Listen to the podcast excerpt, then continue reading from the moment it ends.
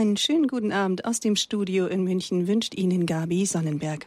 In unserer heutigen Credo-Sendung geht es im Grundkurs der Philosophie um den zweiten Teil von Die Aufklärung, zu der wir ganz herzlich Dr. Dr. Egger aus Südtirol begrüßen dürfen. Schönen guten Abend, Herr Dr. Egger. Schön, dass Sie wieder Zeit für uns gefunden haben. Liebe Hörerinnen und Hörer, ich darf Sie auch meinerseits sehr herzlich zu dieser heutigen Sendung begrüßen und ich bedanke mich für die freundlichen Worte der Einführung. Bevor ich mit meinen Ausführungen beginne, darf ich Sie wie gewohnt bitten, dass wir miteinander ein Gebet sprechen, damit der Geist Gottes uns durch diese Sendung begleiten möge.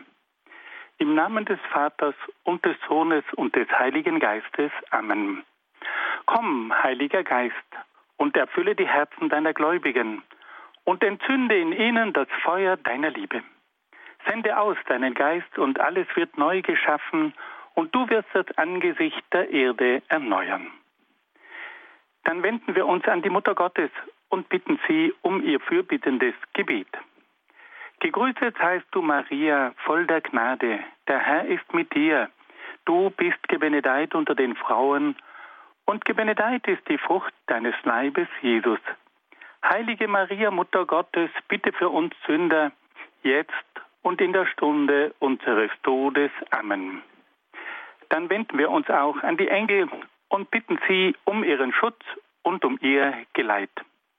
Engel Gottes, unsere Beschützer, denen des höchsten Vaterliebe uns anvertraut hat, erleuchtet, beschützt, regiert und leitet uns. Amen. Und dann wenden wir uns noch an einige Heilige und Selige, die sich in besonderer Weise mit philosophischen Fragen aus christlicher Sicht beschäftigt haben. Heiliger Augustinus, bitte für uns. Heiliger Thomas von Aquin, bitte für uns. Heilige Edith Stein, bitte für uns. Seliger Kardinal Newman, bitte für uns. Und heiliger Papst Johannes Paul II, bitte für uns. Im Namen des Vaters und des Sohnes und des Heiligen Geistes. Amen. Liebe Hörerinnen und Hörer, wir haben in der vergangenen Sendung eine kleine Einführung in die Aufklärung gegeben. Diese philosophische Strömung ist im 18. Jahrhundert anzusiedeln und hat Europa so grundlegend verändert wie kaum eine andere philosophische Strömung. Wir haben verschiedene Grundzüge schon kennengelernt und wollten heute mit diesen Grundzügen fortfahren. Es ist nämlich immer wichtig, dass man bei einer neuen philosophischen Strömung zunächst einmal die Grundzüge kennt, damit man dann auch die einzelnen philosophischen Vertreter einer Strömung besser verstehen kann. Wir haben das letzte Mal mit der Erkenntnislehre begonnen und da haben wir gehört, dass die Erkenntnis der Aufklärung hauptsächlich auf der Vernunft aufbaut. Die Aufklärung ist davon überzeugt, dass die Vernunft das entscheidende Instrument ist, um die Dinge zu erkennen. Und deswegen möchte die Aufklärung auch alle Menschen dazu anregen, sich ihrer eigenen Vernunft zu bedienen damit sie auf diese Art und Weise zu mündigen und freien und autonomen Menschen werden können. Mit dieser Lehre von der Vernunft ist auch der Glaube an den Fortschritt verbunden. Die Aufklärung ist der Überzeugung, dass es der Vernunft gelingen werde, im Laufe der Zeit alle Probleme zu lösen und dass es durch den Einsatz der Vernunft zu einem ständigen Fortschritt kommen werde. Dann haben wir uns mit der Metaphysik beschäftigt und da geht es ja immer um die Erstursachen für die Erklärung der Welt. Die Metaphysik möchte eine Antwort darauf geben, welche Ursachen können uns die Welt erklären. Und da haben wir gehört, dass es in der Aufklärung zwei verschiedene Ansätze gibt. Da gibt es einmal den religiösen Ansatz und der sagt, dass es am Anfang der Welt einen Schöpfer gegeben haben muss, der die Welt und die Natur erschaffen hat. Es handelt sich dabei aber um einen reinen Schöpfergott, der dann die Welt und das Weltall ihrem eigenen Schicksal überlässt. Man nennt ein solches Weltbild das Weltbild des Deismus. Da geht es also um einen Gott, der als Schöpfergott in Erscheinung tritt, sich aber dann zurückzieht. Dann haben wir auch von einem zweiten Ansatz gehört und da geht es nun um ein materialistisches Weltbild. In der Aufklärung treten verschiedene Denker in Erscheinung, die sagen, dass das Urprinzip der gesamten Wirklichkeit die Materie sei und dass es keinen Schöpfergott brauche. Die Materie entwickle sich aufgrund ihrer innewohnenden Gesetze von selbst und könne auf diese Art und Weise auf die Hypothese von einem Schöpfergott verzichten. Dann haben wir ganz kurz auch das Menschenbild vorgestellt, die Aufklärung betrachtet den Menschen als ein Vernunftwesen. Und sie möchte die Vernunft des Menschen entfalten und dem Menschen zu einem eigenen Erkennen, Wollen und Handeln verhelfen. Auf diese Art und Weise wird also der Mensch als ein vernunftbegabtes, freies und mündiges Wesen gesehen. Wir haben dann auch noch darauf hingewiesen, dass die Aufklärung der Überzeugung ist, dass der Mensch von Natur aus gut sei. Die Aufklärung kennt keinen Sündenfall, der die Natur des Menschen schwächt und sie zum Bösen geneigt macht. Wenn es ein Böses gibt und wenn es eine Schwäche gibt, so ist es nicht von der Natur des Menschen abhängig, sondern von der falschen Erziehung, von der mangelnden Aufklärung und von den schlechten gesellschaftlichen Verhältnissen. Dann haben wir auch noch auf die drei Pfeiler, die jeder kennt, hingewiesen. Die Aufklärung hat diese drei berühmten Schlagworte geliefert. Freiheit, Gleichheit und Brüderlichkeit. Diese drei Wesenszüge sollen den Menschen bestimmen. Er soll ein freies Wesen sein. Die Menschen haben alle die gleiche Würde und damit die gleichen Rechte. Und es soll zu einer allgemeinen Brüderlichkeit kommen. Der letzte Punkt, den wir letztes Mal besprochen haben, war dann noch die Ethik der Aufklärung. Die Aufklärung sagt, dass es eine Moral geben kann, die von der Vernunft bestimmt wird und die vom Gewissen angeleitet wird und dass es keine religiösen Maßstäbe brauche. Man nennt eine solche Ethik eine natürliche Ethik, weil sie nämlich sich der natürlichen Kräfte des Menschen bedient, nämlich der Vernunft, des Gewissens und diese Ethik braucht also keine übernatürlichen Maßstäbe, sie ist nicht auf religiöse Maßstäbe angewiesen. Und auch bei der Ethik gibt es dann noch ein zweites Modell, das vom Hedonismus bestimmt wird. Der Hedonismus ist also eine ethische Grundhaltung, die vom Lustprinzip geleitet wird. Und da gibt es bei den radikalen Aufklärern auch Aufklärer, die sagen, die Ethik wird nicht von Grundsätzen bestimmt, sondern vom Lustprinzip. Der Mensch lässt sich in seinem Verhalten von dem leiten, was ihm Lust verschafft. Und das, was für ihn Vorteil ist, vorteilhaft ist, das ist für ihn Maßstab für sein moralisches Verhalten. Nun kommen wir heute zu einem weiteren wichtigen Punkt im Rahmen der Grundzüge der Aufklärung, nämlich zur Frage, wie hat sich denn die Aufklärung die Gesellschaft vorgestellt? Da geht es also konkret um die Gesellschaftspolitik. Welche Gesellschaft wurde von der Aufklärung angestrebt? Da können wir auch wieder mehrere Punkte aufzeigen. Die Aufklärung hat zunächst einmal zum sogenannten aufgeklärten Absolutismus geführt. Was bedeutet das? Es hat in der Zeit der Aufklärung verschiedene Herrscher gegeben, die absolutistisch regiert haben, also ohne Mitbeteiligung der, des Volkes, die sich aber bereits um gewisse Reformen zugunsten des Volkes bemüht haben. Verschiedene Herrscher bemühten sich darum, in ihrer Politik bestimmte Menschenrechte umzusetzen. Sie bemühten sich um eine gerechte Herrschaft zum Wohl des Volkes. Und da denken wir vor allem an einen ganz großen bekannten Mann, nämlich Friedrich II. von Preußen.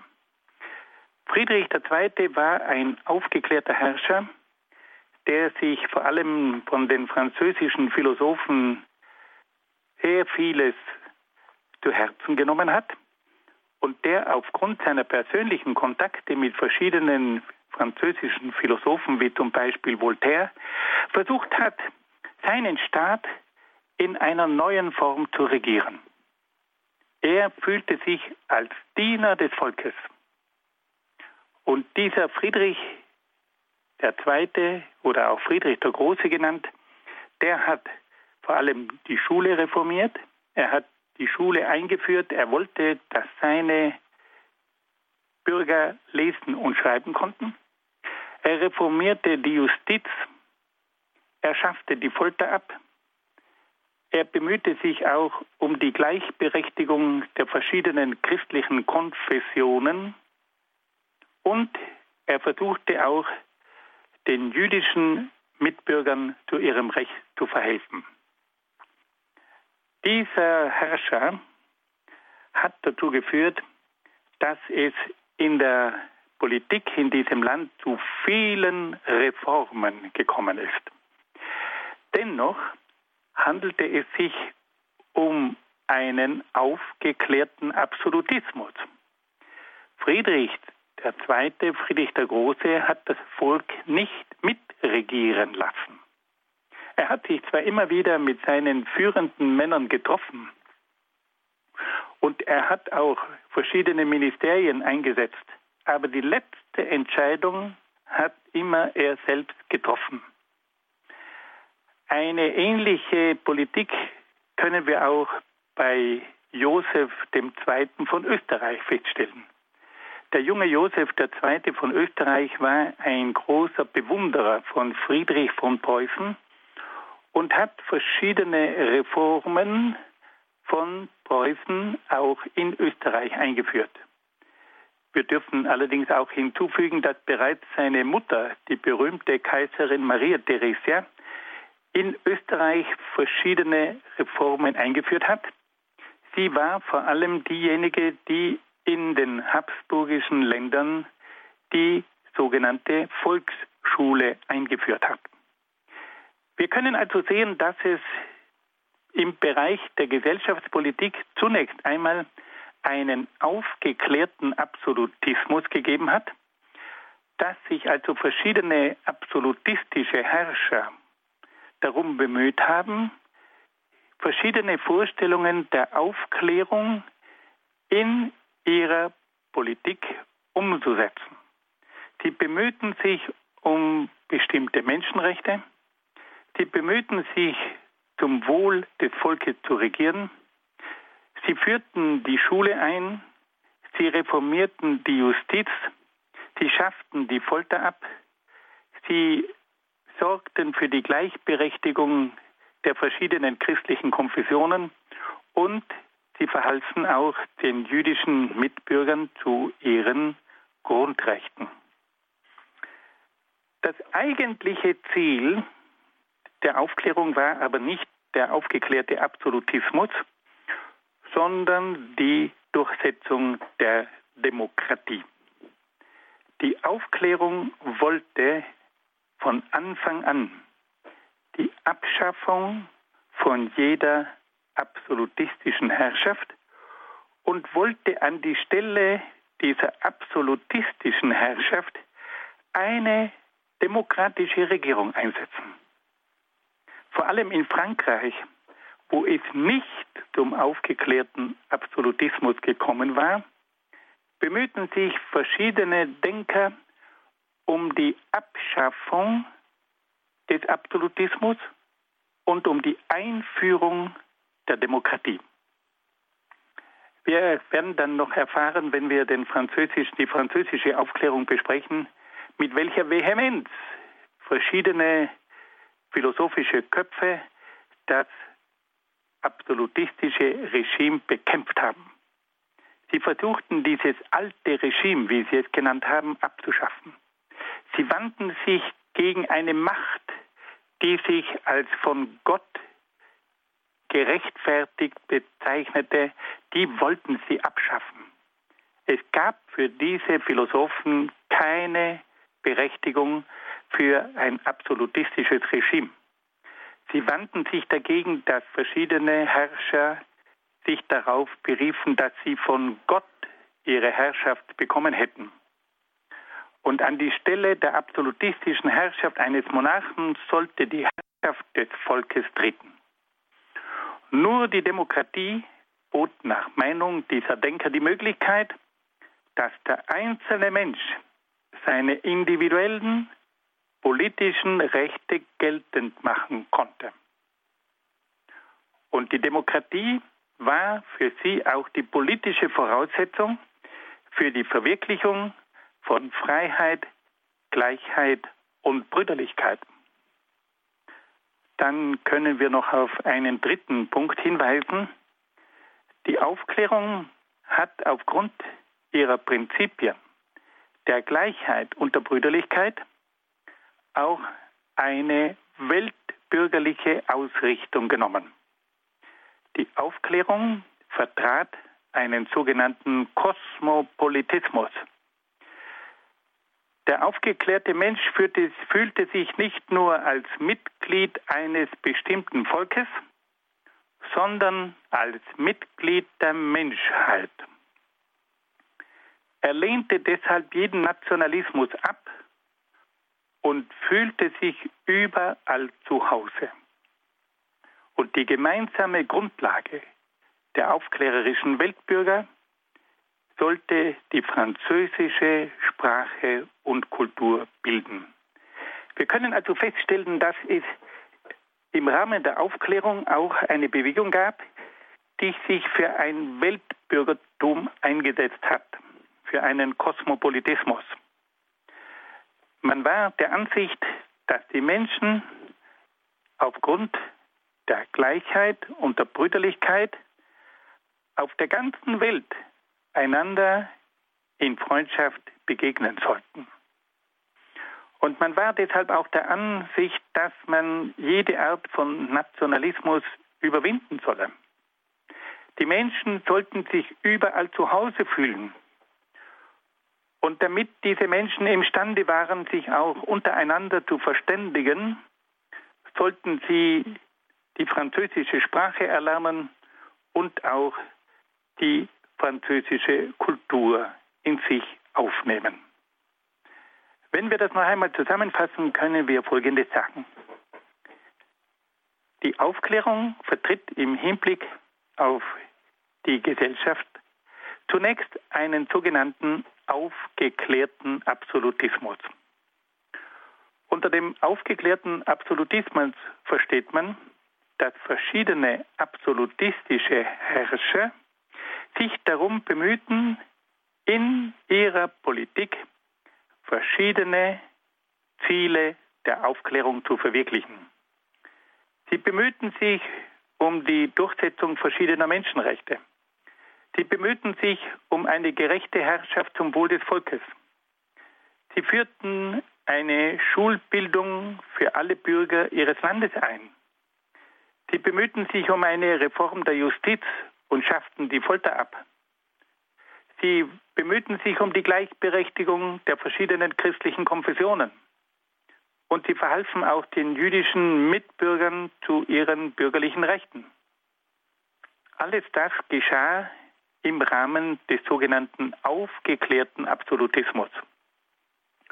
Und die zwei großen Vorbilder in dieser Hinsicht waren Friedrich II., der Große von Preußen, und Kaiser Josef II. von Österreich. Es gab dann aber auch die Bemühung um eine klare und deutliche Demokratie.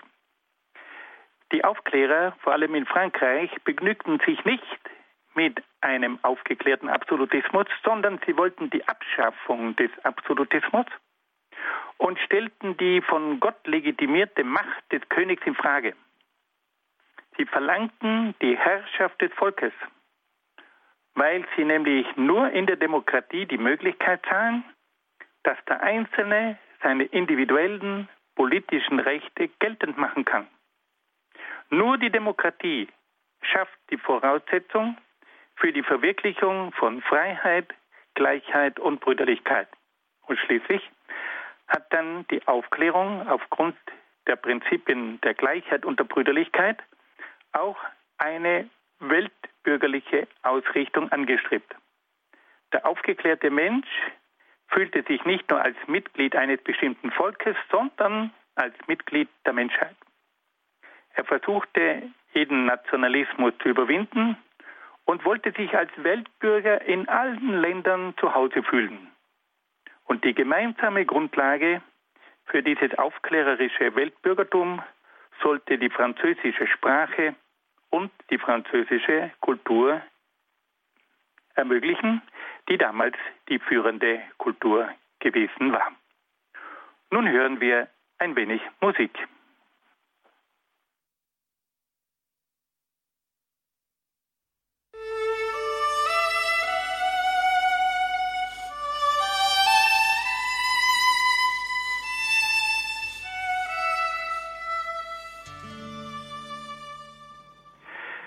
Liebe Hörerinnen und Hörer, wir wollen uns nun einem weiteren Bereich der Aufklärung zuwenden und da geht es diesmal um die Wirtschaft. Welche Vorstellungen von Wirtschaft hat die Aufklärung entwickelt? Der aufgeklärte Absolutismus entwickelte zunächst eine Volkswirtschaft, bei der jeder Bürger zum Wohl des Volkes beitragen sollte. Es kommt zur Abschaffung vieler kirchlicher Feiertage, um auf diese Weise die wirtschaftliche Leistungsfähigkeit des Volkes zu erhöhen. Der Staat bemühte sich um eine Besserstellung des Bauernstandes und schaffte die Leibeigenschaft ab. Man muss sich das einmal vorstellen. Jahrhundertelang war die Wirtschaft von der Feudal Wirtschaft geprägt worden. Und diese Feudalwirtschaft baute auf der sogenannten Leibeigenschaft ab, auf, dass nämlich der Bauer an den Grund und Boden gebunden war, den er von seinem Lehensherrn, einem Adeligen, bekommen hatte. Durch die Aufklärung kam es zur Abschaffung der Leibeigenschaft kam es zur Befreiung des Bauernstandes. Es kam aber auch zu einer vielfältigen Förderung des Handwerks. Man verstand, dass das Handwerk ein wesentlicher Bestandteil war für den Wohlstand des Volkes. Und so hat man nun versucht, das Handwerk überall zu, fordern, zu fördern, um auf diese Art und Weise auch eine Besserstellung der Bevölkerung zu ermöglichen. Man hat auch neue Gebiete erschlossen, um auf diese Weise die Ernährung der Bevölkerung zu sichern. Und wir alle kennen diese Geschichte, dass dabei vor allem in Preußen die Kartoffel eine ganz wesentliche Rolle gespielt hat. Friedrich der Große von Preußen hat auch die Einführung der Kartoffel in den verschiedensten Gebieten seines Landes gefördert. Und man weiß, dass er immer wieder unerwartet auf den verschiedenen Feldern aufgetaucht ist, um den Bauern zuzuschauen, ob sie ihre Pflicht erfüllten. Und er trat in einer ganz einfachen Gewandung auf. Er erschien mit seiner bescheidenen Kutsche, stieg aus, betrachtete die Bauern, schaute ihnen bei ihrer Arbeit zu und kam auch mit ihnen ins Gespräch. Dieser Mann wusste Bescheid, welches Leben die Bauern führten. Und etwas Ähnliches wird uns auch von Kaiser Joseph II. berichtet. Joseph II. ging hinaus auf die Felder, schaute den Bauern zu und manchmal kam es sogar vor, dass er sich selbst einen Pflug in die Hand nahm, um einmal selber zu erfahren, wie das ist, wenn man eine solche Arbeit verrichtet. Da gibt es noch ganz berühmte Bilder, wo man den Kaiser sieht, wie er mit dem Flug über einen Acker fährt. Das alles sind also Hinweise dafür, dass diese Herrscher sich bemüht haben, den Bauernstand zu verstehen und die Handwerker zu fördern. Und es wird auch berichtet, dass bei verschiedenen Prozessen die oft zwischen Adeligen und Handwerkern geführt wurden, dass dort König Friedrich der Große persönlich diese Gerichtsverhandlungen verfolgt hat, um dafür zu sorgen, dass auch die Handwerker und die Bauern zu ihrem Recht gekommen sind. Das sind revolutionäre Vorgänge. Hier wurde also ein neues Bewusstsein entwickelt von Seiten der Herrscher, aber auch auf Seiten der Bevölkerung. Jeder sollte mit seiner Arbeit zum Wohl des Volkes beitragen. Es sollte die wirtschaftliche Leistungsfähigkeit des Volkes erhöht werden. Der Bauernstand sollte besser gestellt werden. Es kam zur Abschaffung der Leibeigenschaft. Und es wurden auch neue Gebiete erschlossen, um die Ernährung der Bevölkerung zu sichern. Dann kam es in der Zeit der Aufklärung auch schon zu ersten Ansätzen einer liberalen Wirtschaft.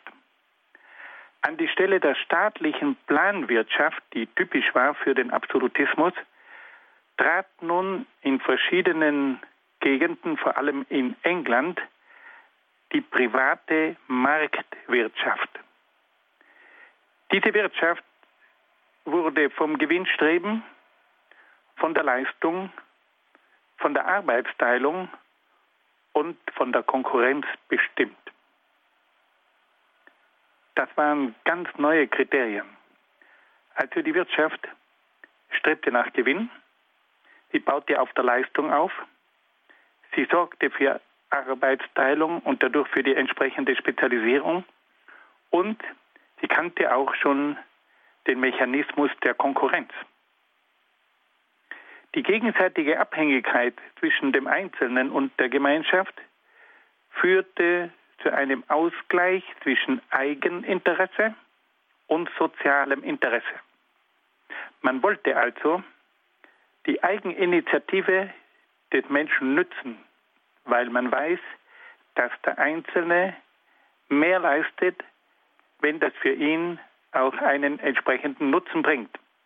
Aber gleichzeitig war man auch darauf bedacht, dass das soziale Moment nicht zu kurz kam.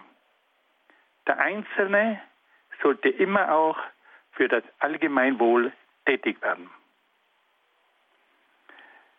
In die Zeit der Aufklärung fällt auch der Beginn der industriellen Revolution durch die Erfindung der ersten Maschinen. Wir denken hier an die berühmte Dampfmaschine von James Watt um 1760 herum. Kommt es zur Entstehung einer ersten Industrie und der damit verbundenen Verstädterung. Fassen wir das noch einmal zusammen. In der Zeit der Aufklärung kommt es also zu einer Volkswirtschaft. Jeder Bürger soll durch seine Arbeit einen, seinen Teil zum Wohl des Volkes beitragen. Man versucht, die wirtschaftliche Leistungsfähigkeit des Volkes zu erhöhen. Es kommt zu einer Besserstellung des Bauernstandes und zur Abschaffung der Leibeigenschaft. Es kommt zu einer vielfältigen Förderung des Handwerks. Und schließlich werden auch neue Gebiete erschlossen, um auf diese Art und Weise die Ernährung der Bevölkerung zu sichern.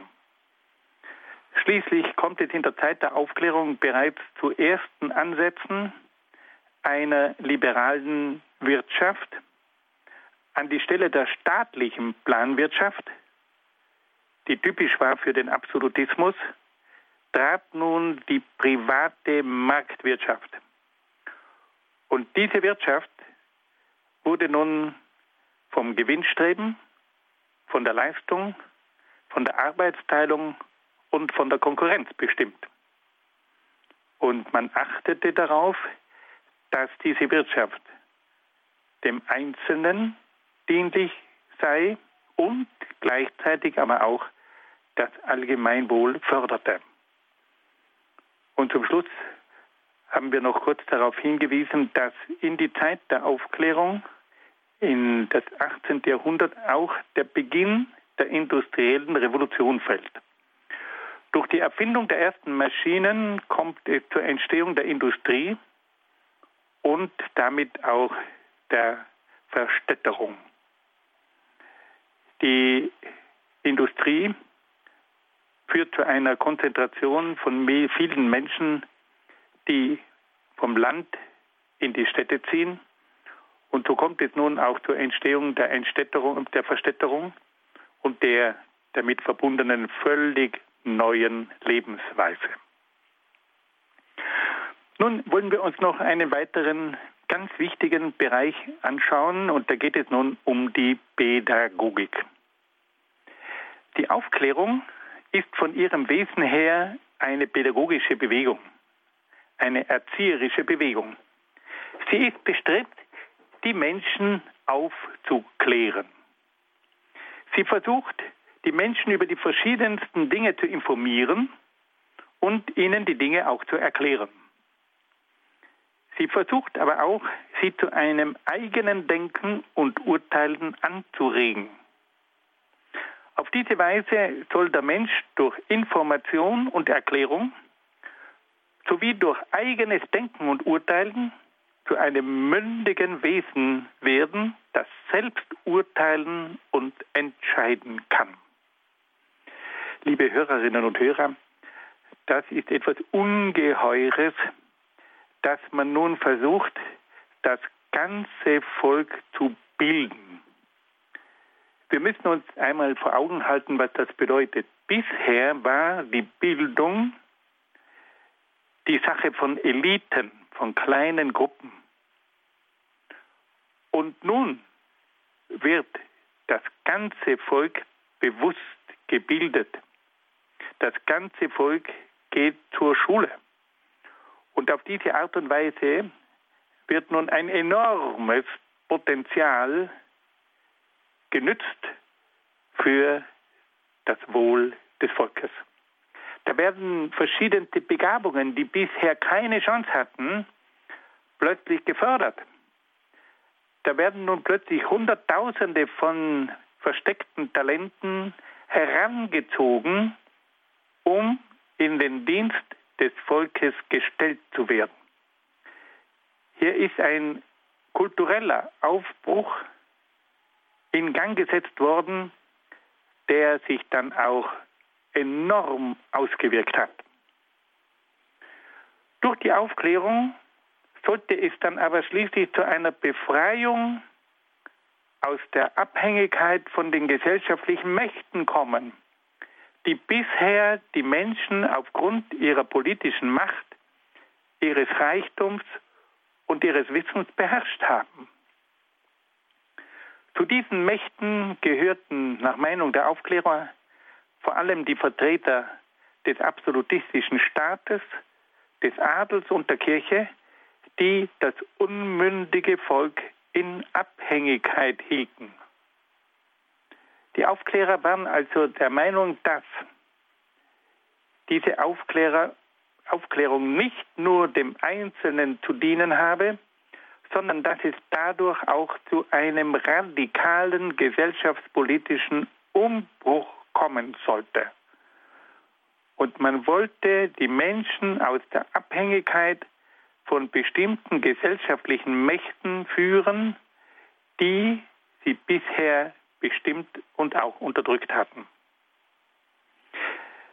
Wenn wir das also auf den Punkt bringen, können wir sagen, die Aufklärung versucht als pädagogische Bewegung die Menschen zu freien und mündigen Menschen zu machen. Sie strebt nach der Einführung der allgemeinen Schulpflicht, der sogenannten Volksschule. Sie verwendet verschiedenste Mittel, um die Bildung des Volkes zu heben. Populärwissenschaftliche Schriften, also Bücher, die man mit einer Allgemeinbildung lesen konnte, durch die Enzyklopädien und die Lexika, durch die Salone, wo es zu Gesprächen unter gebildeten Menschen gekommen ist, durch die Bildungsromane, die neue Ideen weitervermittelt haben, durch Theaterstücke, die in gesellschaftskritischer Weise auf verschiedene Missstände hingewiesen haben. Durch alle diese Mittel versuchte man, das Volk im Sinne der Aufklärung zu bilden.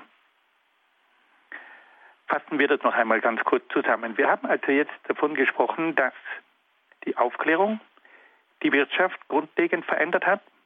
Es kam zu einer Volkswirtschaft und es kam auch schon zu ersten Ansätzen einer freien, liberalen Marktwirtschaft. Dann haben wir gehört, dass die Aufklärung eine pädagogische Bewegung war, die alles dafür getan hat, um das Volk aufzuklären, um dem Volk gewisse Informationen zukommen zu lassen, aber vor allem um das Volk zu einem eigenen Denken und Urteilen anzuregen. Und die eigentliche Absicht war dann, durch diese aufgeklärten Menschen auch eine neue Gesellschaftspolitik betreiben zu können. Wenn es nämlich aufgeklärte Menschen gab, die selber denken konnten, dann waren sie nicht mehr abhängig von bisherigen Mächten und Eliten, die die Menschen aufgrund ihrer Unmündigkeit und ihrer Unwissenheit beherrschen konnten. Nun hören wir wieder ein wenig Musik.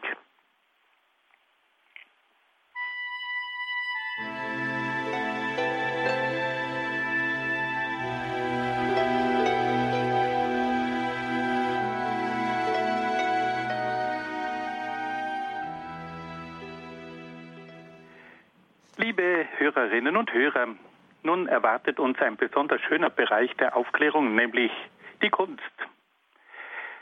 Wie hat die Aufklärung sich in der Kunst ausgewirkt? Die Aufklärung findet ihren künstlerischen Ausdruck im Rokoko. Im Gegensatz zum Barock, der die imposante Machtfülle des Absolutismus zum Ausdruck brachte, ist das Rokoko auf seine Art bezaubernd und brillant, leicht und beschwingt, kokett und neckisch wenn man heute in eine Kirche kommt, die vom Rokoko bestimmt ist, da hat man den Eindruck, dass es sich um einen heiteren Himmel handelt. Da gibt es auch so kleine Putten, so niedliche Engel, die schwirren durch diesen Rokoko-Himmel und die fliegen mit ihrem nackten Popotschadl an uns vorbei und lächeln uns zu alles ist so lieblich, alles ist bezaubernd und brillant, leicht und beschwingt und wir fühlen uns fast ein bisschen geneckt. Die Kunst des Rokoko ist dem Heiteren zugewandt, aber sie wirkt dadurch auch manchmal etwas oberflächlich. Wir können also den Kontrast zwischen der Kunst des Barocks die die imposante Machtfülle des Absolutismus zum Ausdruck bringt und dem Rokoko, der beschwingten Kunst der Aufklärung nicht übersehen. Man wollte nicht mehr die eigene Macht demonstrieren, sondern das Leben war ein heiteres Leben, ein intelligentes Leben. Man hat sich gerne unterhalten. Man hat auch sich gefreut über die verschiedenen Dinge des Lebens. Es gab auch Spott und Zynismus und alles das wurde auch in der Kunst zum Ausdruck gebracht. Diese Künstler hatten oft eine unglaubliche Fähigkeit, gewisse Dinge zum Ausdruck zu bringen, um den Menschen auch anzuregen, um ihn zu erfreuen. Das Rokoko hat bedeutende Künstler hervorgebracht, die in der Malerei, Architektur, Literatur und Musik den Geist der Aufklärung wunderbar zum Ausdruck gebracht haben. Es seien hier nur einige bekannte Vertreter und Werke angeführt. In der Malerei sind es Antoine Watteau aus Frankreich und Gian Battista Tiepolo aus Italien. In der Architektur erinnern wir an das bezaubernde Schloss von Sanssouci von Friedrich dem Großen in Potsdam bei Berlin. Allein schon der Name dieses Schlosses Sanssouci, ohne Sorgen, spricht für sich. In diesem Schloss wollte Friedrich der Große von Preußen mit seinen Freunden sich treffen. Es gab gewissermaßen eine Tafelrunde. Und da freute man sich auch.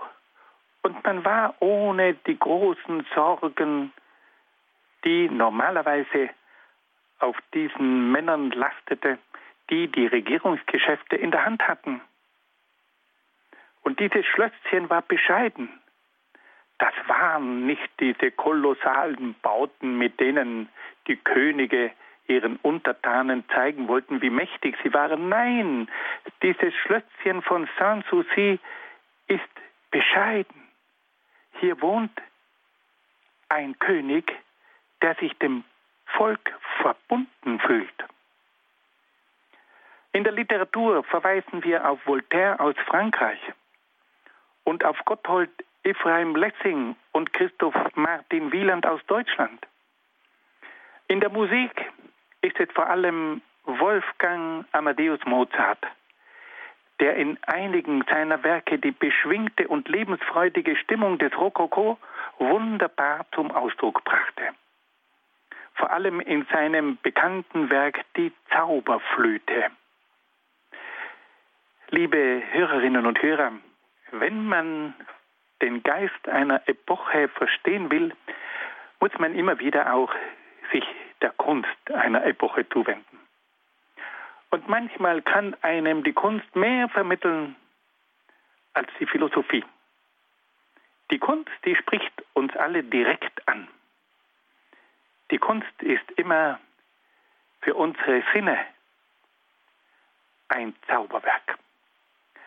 Man spürt hier die Freude oder auch die Trauer, die Macht oder auch die Leichtigkeit, die den Geist einer Epoche prägt. Und deswegen ist es zum Verständnis einer Epoche und auch einer philosophischen Strömung immer wieder wichtig, dass wir uns mit ihrer Kunst auseinandersetzen, weil uns hier vor Augen und vor Ohren geführt wird, welcher Geist diese Epoche und ihre Philosophie bestimmt. Zum Schluss wollten wir uns noch einem ganz wichtigen Thema zuwenden, nämlich der Religion.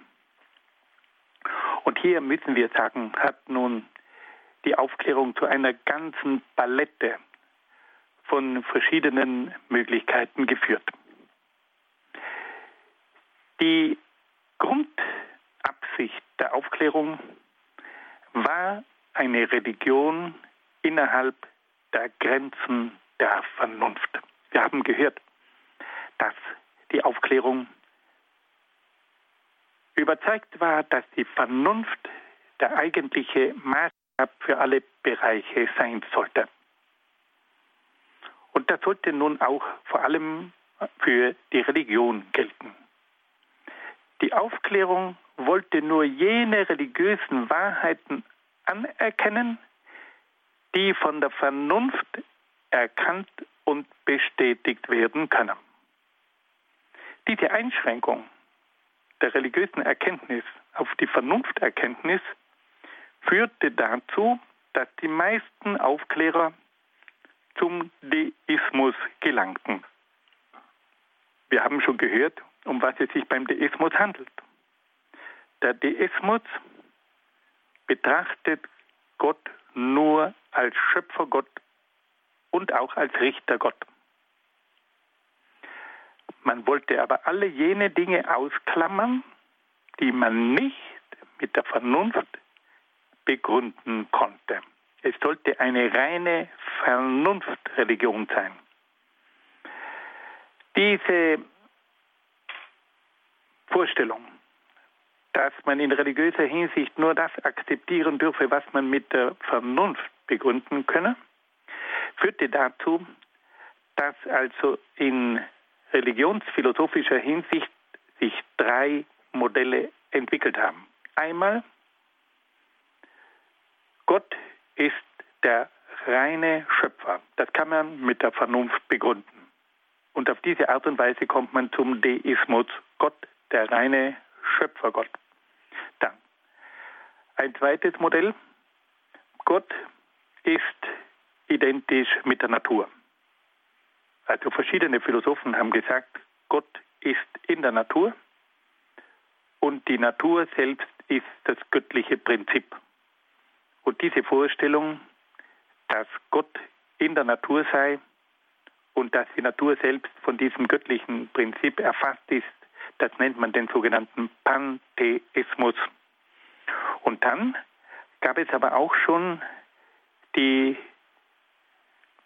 Philosophie des Atheismus, weil nämlich verschiedene Denker gesagt haben, unsere Vernunft sagt uns, dass wir die Welt auch ohne Gott erklären können. Wir brauchen eigentlich gar keinen Gott zur Erklärung der Welt. Und so kam es nun auch zu einer Entstehung des philosophischen Atheismus. Die Aufklärung, die immer davon ausgegangen ist, wir wollen eine Religion, die man auf der Vernunft aufbauen kann, gelangt also zu verschiedenen Modellen. Einmal zum Deismus. Gott ist nur der Schöpfer der Welt. Zweitens zum Pantheismus. Gott ist in der Welt und die Natur selbst ist das Göttliche. Und drittens zum Atheismus. Das bedeutet, dass es also keinen Gott braucht und keinen Gott gibt. Die Vernunft sagt, wir können die Welt auch ohne Gott erklären. Und so kam es also zur Entstehung von diesen drei Modellen vom Deismus, Gott als Schöpfergott, zum Pantheismus, Gott ist in der Natur und die Natur selbst ist das göttliche Prinzip, und zum Atheismus, es gibt keinen Gott und wir können die Welt auch ohne Gott erklären. Die Aufklärung anerkennt also nur jene religiösen Wahrheiten, die der Vernunft einsichtig sind.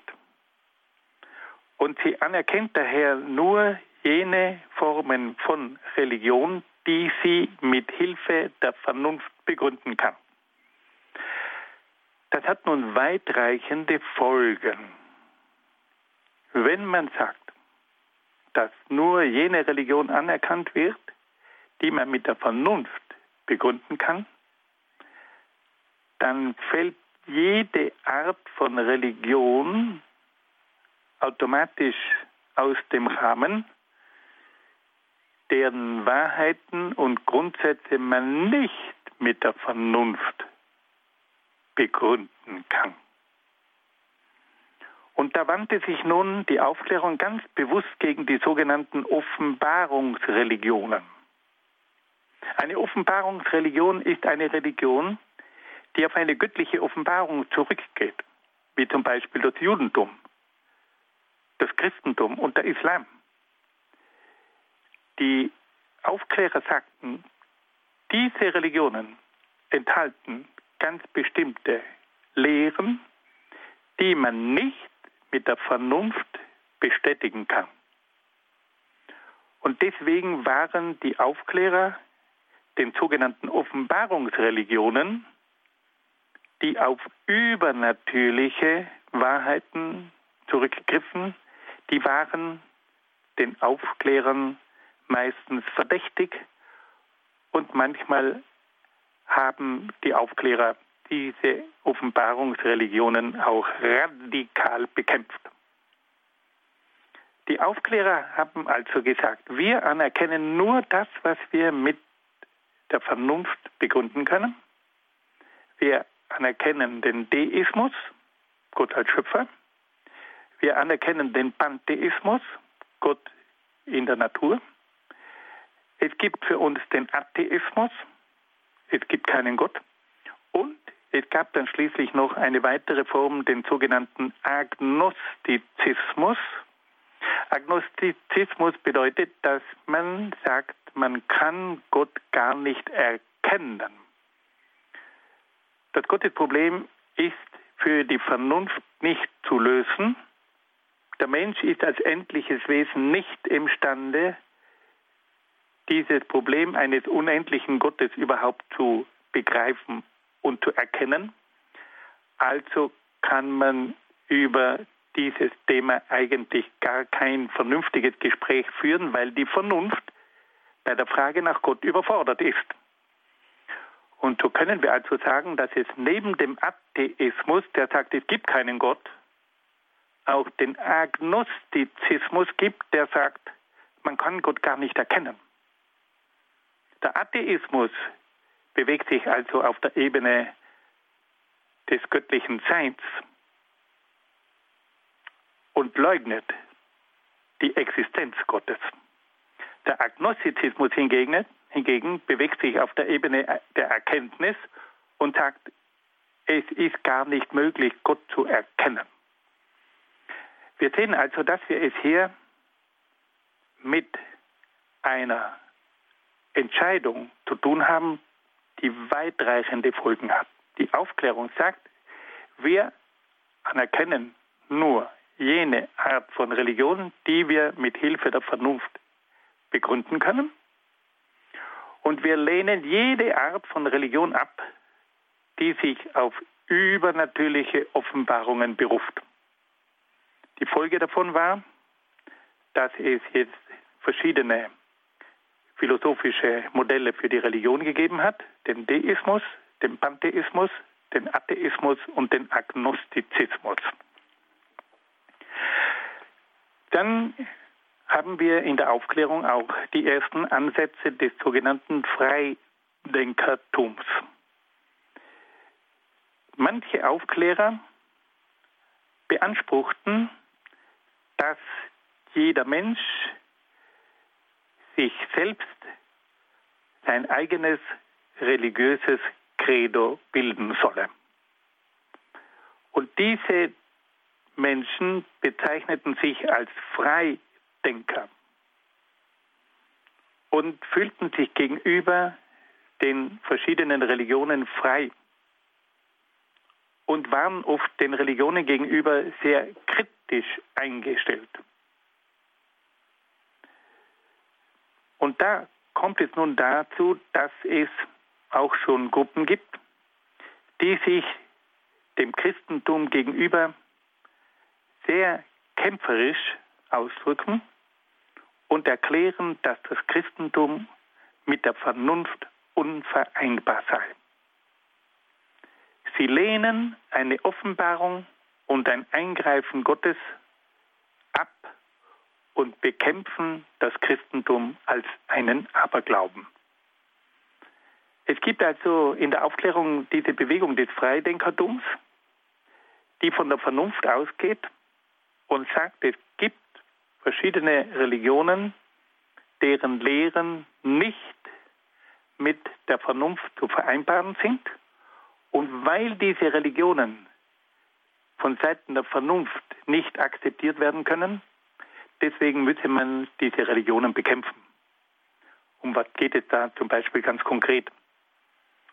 Wenn das Christentum sagt, Jesus Christus ist der Sohn Gottes, dann sagt hier das Freidenkertum, das lässt sich mit der Vernunft nicht erklären. Wenn das Christentum von Wundern spricht, dann sagt das Freidenkertum, die Wunder widersprechen den Naturgesetzen. Wunder lassen sich vernünftig nicht erklären, also kann es sie nicht geben. Wenn dann die Rede ist von einer Auferstehung, dann sagen hier die Freidenker, es ist nicht möglich, die Aufklärung, äh, die Auferstehung mit Hilfe der Vernunft zu begründen. Also müssen wir auch die Auferstehung Jesu Christi ablehnen. Und so gibt es also eine ganze Menge von Punkten, die immer nach dem gleichen Maßstab beurteilt werden.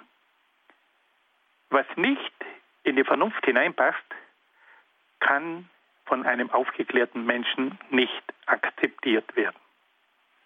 Wir sehen also, dass hier verschiedene neue Ansätze sind, die zu einem völlig neuen Verständnis der Religion führten. Wir haben es hier mit einer Religion zu tun, die von der Vernunft ausgeht und die nur diese Art von Religion akzeptiert, die sie mit der Vernunft begründen kann. Die verschiedenen Philosophen kommen aufgrund ihrer philosophischen Überlegungen zu vier grundlegenden philosophischen Glaubensbekenntnissen. Einmal zum Deismus. Gott ist der Schöpfer. Das kann man mit der Vernunft begründen. Dann zum Pantheismus. Gott ist das Prinzip in der Welt. Da gibt es auch Gründe, die von der Vernunft her dafür sprechen. Dann gibt es eine dritte Möglichkeit, dass man sagt, wir können die Welt ohne Gott erklären. Die Vernunft ist imstande, die Welt auch ohne das Eingreifen Gottes zu begründen. Und dann gibt es noch eine vierte Möglichkeit, den Agnostizismus, dass man sagt, das Gottesproblem lässt sich mit Hilfe der Vernunft überhaupt nicht erklären, weil die Vernunft nicht imstande ist, einen solchen unendlichen Gott überhaupt zu erkennen. Und so kann man also mit Hilfe der Vernunft erklären, dass die Vernunft überfordert ist, das Problem Gottes zu lösen. Alle diese Modelle, diese vier bekannten Modelle, werden also mit Hilfe der Vernunft entwickelt. Gleichzeitig werden aber auch alle Offenbarungsreligionen abgelehnt, die auf bestimmte Offenbarungen Gottes zurückgreifen und die bestimmte Lehren vertreten, die man nicht mit Hilfe der Vernunft erklären kann. Liebe Hörerinnen und Hörer, Sie verstehen, dass hier für die Offenbarungsreligionen schwere Zeiten beginnen, weil nämlich die Offenbarungsreligionen eben auch bestimmte übernatürliche Lehren vertreten, die man mit der Vernunft kaum begründen kann. Dennoch müssen wir gleich eines sagen. Die Offenbarungsreligionen haben sich von Anfang an immer auch um eine vernünftige Erklärung ihrer Lehren bemüht. Vor allem das Christentum hat von Anfang an immer wieder auf die Philosophie zurückgegriffen, um ihre Lehren den Menschen auch über die Vernunft zugänglich zu machen. Es gibt dann freilich bei den Offenbarungsreligionen auch bestimmte Gottwahrheiten, die man nicht mit Hilfe der Vernunft erklären kann, die sich aber auf bestimmte Erfahrungen stützen, die so überzeugend waren, dass Menschen zu diesem Glauben gelangt sind, weil sie durch Erfahrungen überzeugt wurden, die ihnen Dinge vermittelt haben, die der Vernunft nicht zugänglich waren, die aber trotzdem glaubwürdig waren. Liebe Hörerinnen und Hörer, ich sehe, die Zeit ist schon wieder einmal abgelaufen. Ich bedanke mich ganz herzlich für Ihre Aufmerksamkeit. Und Sie haben gesehen, die Aufklärung ist ungemein spannend und anregend, aber man muss gleichzeitig auch sich um eine klare Unterscheidung der Geister bemühen. Ich danke Ihnen sehr herzlich und wünsche Ihnen alles Gute und Gottes besonderen Segen.